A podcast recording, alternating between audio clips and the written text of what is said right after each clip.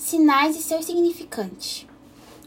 Mexer demais as mãos, balançar os pés ou realizar algum tipo de som com os dedos são indícios de agitação, nervosismo, estresse ou ansiedade.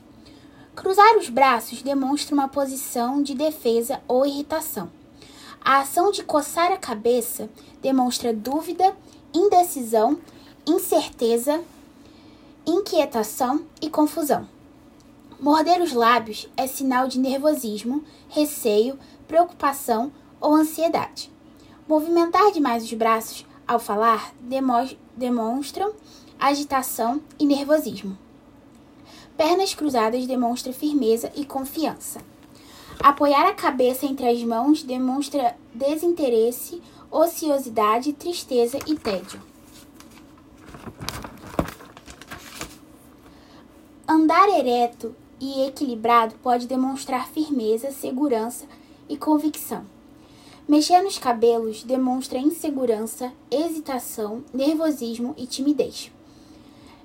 Uh, em todos os ambientes pelos quais tra transitamos, utilizamos a linguagem corporal para comunicarmos algo.